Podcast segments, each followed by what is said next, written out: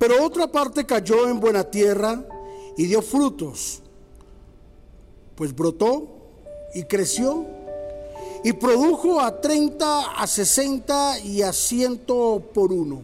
Marcos capítulo número 4 versículo 8. Hoy el título de nuestro devocional es Un fruto abundante.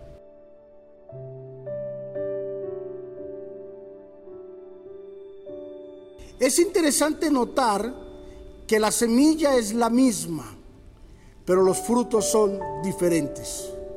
Es interesante saber que toda la gente se congrega en una iglesia, pero la misma palabra se expone, el mismo expositor da la palabra, tienen el mismo pastor, pero el fruto es diferente. El problema no es sin duda la palabra. El problema no es el que expone la palabra. El problema es donde cae la semilla o donde cae la palabra. La Biblia habla sobre que las primeras semillas que cayeron, cayeron junto al camino.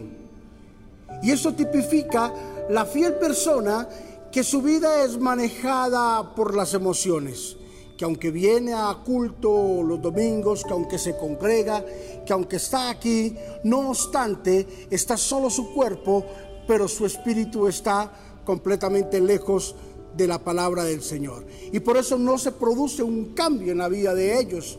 Por eso nunca se ve una respuesta. Es el típico que viene a la iglesia, pero como entra así sale y nunca se ve el resultado. El segundo terreno donde cayó fue sobre los pedregales, dice la Biblia. Y esto tipifica las personas que vienen a la iglesia y están, pero así como llegan, llegan algunos inconvenientes y salen y se van. Nunca ah, profundizan en la palabra, nunca se preparan, nunca están prestos para aprender algo más de las escrituras, sino simplemente vienen por venir, pero nunca ahondan y se esfuerzan por echar raíces dentro o con la palabra. La tercera, el tercer terreno dice que cayó sobre los espinos pero los espinos crecieron y ahogaron la semilla.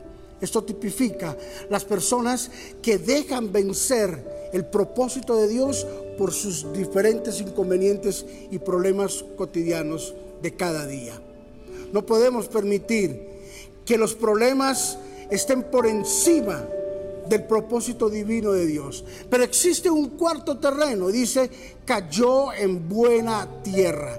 Y ahí se produjo los frutos, se produjo al 30, al 60 y al 100 por uno. Esto tipifica aquella persona que cuando recibe la palabra se esfuerza, se prepara, se consagra. Aquella persona que sabe que su futuro glorioso está en las manos del Señor. Hoy quiero animarte para que donde tú estés, hoy yo pueda decir y declarar que tú eres una buena tierra.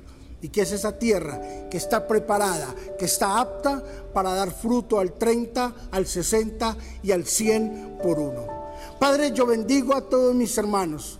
Bendigo a mis amigos que están en este momento conectados y yo te pido que tú los bendigas, Señor Jesús, que todo lo que ellos hagan tengan un fruto abundante, Señor, que tengan una remuneración de su esfuerzo, que ellos puedan entender que no hay como tú reinando en la vida de ellos, que sus esfuerzos no van a quedar por tierra, que todo lo que ellos hacen no va a quedar, Señor, en el vacío, sino que va a tener unos grandes frutos. Gracias. En el nombre de Jesús. Amén y amén. Hasta el día de hoy dejaste de ser improductible para Dios y hoy te conviertes en un fruto abundante.